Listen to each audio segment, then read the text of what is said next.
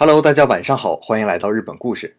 昨天呢，我去更新驾照，正好看见几个留学生模样的小伙子也在办理驾照，我就过去搭了个话。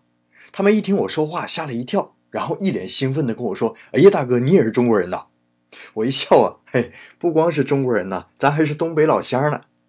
他们一听我露出乡音了，更是兴奋呐。交谈几句之后啊，得知他们也是辽宁人，刚来日本一年多。我说：“行啊，才一年多就敢学车呀？”挺舍得花钱的，他们哈哈一笑说：“哎呀，是用国内驾照换来的。国内驾照可以换日本驾照这件事儿啊，我早就听说过。不过呀，我身边还真没有换成功的例子，很多呢都是考了几回都不合格，最后啊实在是受不了这个内心的煎熬啊，索性一咬牙在日本学车，然后一次就考过了。这次居然让我看到了成功的例子啊！我说行，你们真厉害啊，给我讲讲怎么考的呀？”他们笑的呀，是有一点苦尽甘来的这个意思啊。一个小伙子跟我说：“我考了六次呀。”其他几个人呢，也都差不多，最少的也考了五次。他们跟我说啊，前几次啊，因为没怎么学习，以为在国内都会开车了，在日本也一样，所以啊，抱着很轻松的态度就去了。结果呀，还没上车就被教官差不多把分都扣光了。因为每次考试啊，连报名、再参加考试、手续费等等各种费用加在一起啊，也都小一万日元了。合人民币也都五六百元，对于刚出国的学生来说啊，这确实也是不小的开支啊。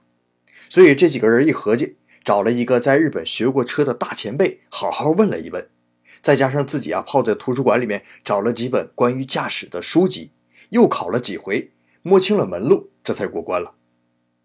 那我就把跟他们聊过之后的主要几点呢，跟大家说一说。当然啊，我说的是住在日本想换日本驾照的事情。可不包括想来日本自驾游的朋友啊。首先呢，是你必须持有中国驾照，并且啊有在中国累积三个月以上的滞留记录。然后呢，需要日本机动车协会，也就是 JAF，会出具一个驾照的翻译文本。还需要在国内开证驾驶员信息证明、科目考试成绩证明等等啊，反正就是啊，在审查之前，你需要先自己推理一遍。根据你递交的申请材料，能不能证明你的驾照是真实的？另外呢，还要打听好啊，日本你所在的城市的交通局存档的驾照样本是什么款式的？这个很重要啊！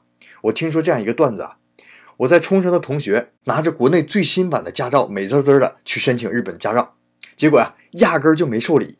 人家说的非常客气啊，我们相信你这个驾照是真的，但是你和我们这里的样本不一样。所以我们不能受理。我同学一看呢，你这是老板的呀，但是啊，这日本人说什么也不肯受理。我同学一气之下呀，自费报名考了一个班结果呀，据说过了两年多，交通局的版本呢才换成最新版的。所以啊，准备材料这一点很重要，一定要事先考察清楚啊。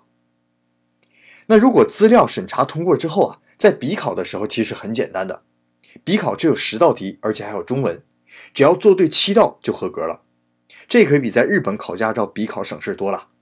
日本呢是一百道题，九十五分以上才合格。不过呀，也是因为在中国已经考过了，所以在这个环节上呢，日本才稍微放松了一些。重点呢是路考，我认识的所有人几乎都是在这儿挂掉的。日本的驾照考试啊，其实并不是主要考你的技术，而是主要考你的安全意识。比如说啊，上车之前。要先看车前、车后、车上、车底，确认没有小孩子、小动物或者车漏油等等，周围是安全的之后才能上车。关门的时候呢，不能一下子就把门关上，要分成两段。第一步呢，先留一个缝，看一看有没有夹到东西，之后呢，再一下子把门关上。而且关门之后，马上就要把门锁死，这是一个分点。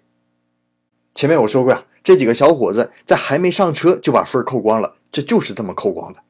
那上车系上安全带之后啊，发车之前还要看六个地方：前后左右，再加上左后方和右后方。光看倒车镜是不行的，一定要回头看，这也是一个极大的分点。转弯或者并道的时候也是一样，光看侧视镜，那你就等着扣分吧。一定要扭头确认。这个时候啊，教官会一直盯着你的眼神的，看你的眼神在哪里。我在学车的时候就被教官无数次的警告过。那最后停车以后还有一个大坑，就是解开安全带，开车门之前一定要回头看，确定没有车以后再开门。如果没有这个动作，那就会前功尽弃的。那路考合格之后呢？恭喜你，就可以换日本驾照了。这几个小兄弟拿完驾照之后啊，就商量着租车去哪儿玩了。临分别的时候呢，我就跟他们说啊，我说日本驾照啊，虽然换的很费事，但至少啊给你们提了一个醒，那就是车不是这么好开的。一旦上了车，你的命、别人的命和这些家庭的幸福就都掌握在你的手里了。所以小心，小心，再小心。这句话同时也送给收听节目的你们。好了，这就是咱们今天的日本故事，感谢您的收听，咱们周三再见。